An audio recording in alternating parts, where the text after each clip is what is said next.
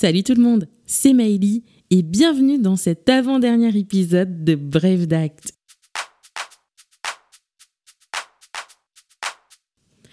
Et oui, c'est déjà l'avant-dernier épisode de la saison 2. C'est passé tellement vite, j'ai encore tellement de choses à vous raconter, mais on aura encore du temps pour ça. Et aujourd'hui, on va rester sur un thème très pratique qui tourne autour de notre quotidien notarial. On se pose beaucoup de questions. Comment choisir son notaire? Comment prendre rendez-vous? Est-ce que je vais le déranger? Combien ça coûte? Faisons un point en cassant certainement quelques mythes tout en donnant quelques conseils. Très souvent, le notaire est un membre de la famille. C'est le notaire de nos parents, mais aussi de nos grands-parents. Parfois, on le retrouve sur de nombreuses générations.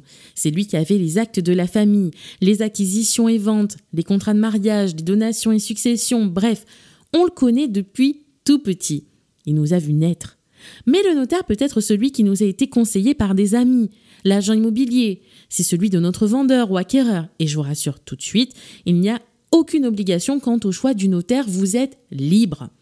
Choisir un notaire dans son secteur géographique a pour avantage de faciliter les échanges et permettre de maintenir un contact humain.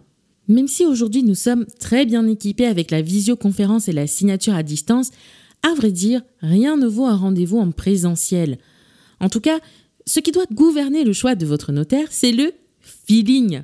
Bah oui, quitte à passer plusieurs mois en contact avec lui, Vaut mieux s'entendre et pouvoir lui faire pleinement confiance.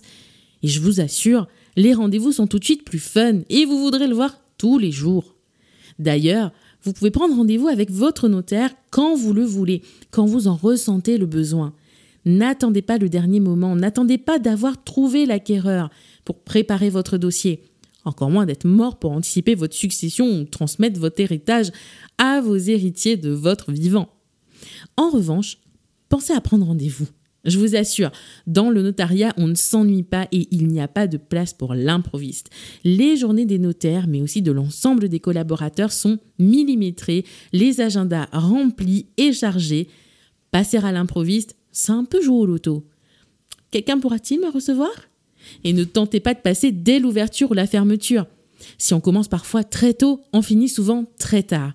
Et comme vous, nous avons une famille qui nous attend. Donc les rendez-vous les samedis et dimanches, ou encore à l'heure du souper, bon, c'est pas évident, même si vous ramenez le dîner. Et puis au final, prendre rendez-vous chez son notaire reste assez simple et rapide. En tout cas, plus rapide que chez certains spécialistes. un petit coup de fil, un passage furtif à l'étude, voire même un mail, et vous pouvez avoir un rendez-vous en toute simplicité avec le notaire de votre choix et sans attendre plusieurs mois. Plusieurs études d'ailleurs font leur maximum afin de vous garantir des retours sous 48 heures, bien sûr sous réserve de la charge de travail de tout un chacun, et nous avons pleinement conscience du temps qui est déjà passé pour vous, parce que vous cherchez un bien depuis plusieurs mois, ou encore parce que mamie vous a promis une donation depuis plusieurs semaines et que vous en avez besoin. On sait que ça fait long de devoir encore attendre une à deux semaines pour signer un acte, mais c'est le temps dont on a besoin pour traiter rigoureusement votre dossier et vous assurer une sécurité juridique optimale. Mine de rien, très souvent, quand finalement nous sommes prêts, ben c'est vous qui ne l'êtes pas. Hein. Quand je fixe des rendez-vous, très souvent les clients me demandent Ça va être long, il faut prévoir combien de temps? Arrêtez donc de courir vers votre tombe. Lorsque vous venez chez le notaire, prévoyez un temps suffisamment long selon la complexité de votre dossier, selon les questions que vous avez à poser et surtout ne bâclez pas votre rendez-vous. Posez les questions pour lesquelles vous avez besoin de réponses. N'hésitez pas, c'est le moment, on est là pour ça. Le rendez-vous peut être plus ou moins long en fonction de votre dossier. Pour des renseignements, le rendez-vous peut être relativement rapide si le notaire a besoin de faire des recherches complémentaires pour vous garantir la meilleure solution. Il va donc prendre un maximum de pièces et informations et vous libérer pour entamer ses recherches avec ses collaborateurs et vous rappellera pour vous exposer les solutions qu'il a trouvées, quitte à vous faire revenir. Allez, je vous l'avoue, on aime bien vous voir, on aime bien le contact humain, nous. Au contraire, sur un dossier complexe ou conflictuel, il va falloir creuser, chercher des solutions qui pourraient convenir à tout un chacun et faire des propositions. En moyenne, un rendez-vous dure une bonne heure, donc soyez pas pressés. Sur des dossiers de vente ou de succession, par exemple, on va plutôt prévoir une bonne heure et demie, car le notaire va enfiler sa casquette d'enquêteur. Il va enquêter sur vous, votre volonté, votre famille, le bien qui est vendu et ses caractéristiques, bref, tout ce qui va lui permettre d'avoir un acte complet et de vous le faire signer en toute sécurité.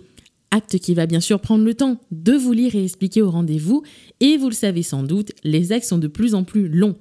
Finalement, heureusement qu'on ne signe plus papier, hein. Vive la signature électronique Bon, je le sais, vous avez cette question sur le bout des lèvres. Après, combien de temps ça va prendre? Est-ce qu'on ne peut pas fixer un dimanche? Oui, je vous assure, m'a déjà posé la question. C'est combien ça va me coûter je ne vais pas vous refaire un topo sur la tarification, j'ai déjà fait un podcast à ce sujet, je vous invite à le réécouter ou à l'écouter si vous ne l'avez pas encore fait. On va parler ici du premier rendez-vous, le premier rendez-vous de conseil généralement. À vrai dire, on pourrait presque parler d'un principe en la matière. Le rendez-vous chez le notaire est gratuit. Même si vous ne comptez pas revenir parce que le feeling ne serait pas passé par exemple, ou que la solution proposée ne vous convient pas, c'est gratuit. Mais attention, il y a une limite hein, quand même. Hein.